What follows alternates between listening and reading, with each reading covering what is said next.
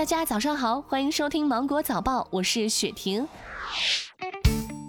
因为车辆违法太多，没有年检，长沙男子肖某贴上了别的车子的检验标志，想蒙混过关，被民警查获。原本驾驶逾期未年检，车辆罚款两百，驾驶证记三分，变成了使用其他车辆的检验合格标志，罚款四千五百元。驾驶没有购买交强险的车辆，还将面临两倍保费的罚款。最近，长沙交警通报了该案，民警提醒，没有年检的车辆安全隐患多，而且会被保险公。公司拒赔。我省已经全面推行了电子检验标志，只要按时年检，不管贴不贴标志，都不会处罚。湖南省儿童医院最近收治了一位小患者，一岁多的一个男童。家长描述，孩子呕吐腹痛半个月，经医院检查后才发现孩子肚子里有六颗磁珠。家长回忆，家里小哥哥买了磁珠玩具，弟弟好奇，一连吃下了六颗。湖南省儿童医院普外医科手术团队已经为孩子进行了紧急的手术，将磁珠取出，孩子正在术后恢复中。医生提醒家长一定要保护好没有自主辨识能力的孩子，不要误食玩具。稍大的孩子要尽早的做好安全教育，谨防发生误吞食的安全事故。近日，山东临沂蓝山分局刑侦大队侦破了一起涉嫌危害公共安全事件。今年的三月，孔女士的车辆在行驶中突然冒出了浓烟。修车的时候发现，机动车下被人安装了一套带有 GPS 和遥控设备的装置，可以人为的遥控引燃塑料瓶中的汽油。经查，这个装置是孔女士的前男友刘某安装的。刘某说，和孔女士恋爱的一个月，花了九千多块钱买礼物。分手之后，孔女士拒绝退还收到的礼物，所以呢，想报复他。目前，犯罪嫌疑人刘某因涉嫌危险公共安全罪被警方刑事拘留，接受进一步处罚。上周末，全国各地雨势不前，广东多地疾风骤雨、电闪雷鸣。在宝安西乡，一名五十岁的女子在家里的厨房做饭的时候，不幸被雷击中。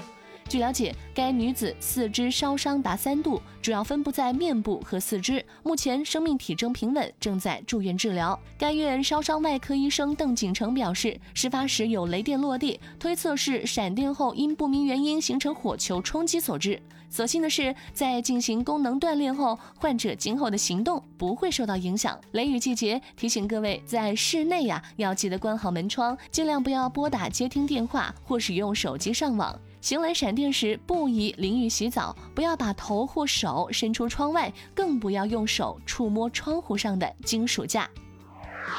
近日，安徽安庆交警接到网友举报，一辆行驶中的轿车里，一名儿童站在了车内，将头伸出了天窗。交警立即通知车主陈某接受调查。交警对陈某予以警告的处罚，并严厉教育。交警提醒，让孩子身体露在天窗之外非常的危险，遇到紧急刹车会导致孩子受伤，车速过快，孩子有可能会被直接甩到车外；遇到硬物飞来、高空悬物等情况，更容易受伤。在机动车行驶中，不得将身体的任何部分伸到车外。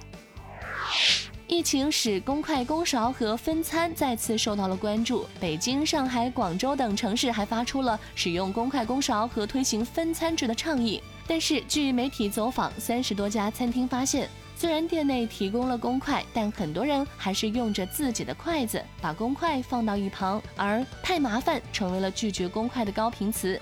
此外，一家人没必要，亲戚好友没必要，大家都不用，不习惯也是常被提及的理由。你现在会坚持的使用公筷吗？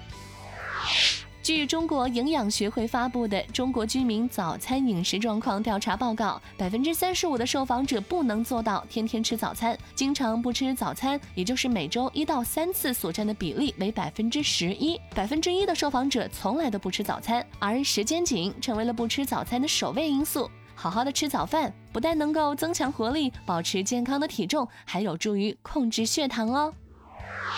好了，今天的新闻就到这里，我是精英九五电台的雪婷，祝你度过美好的一天，拜拜。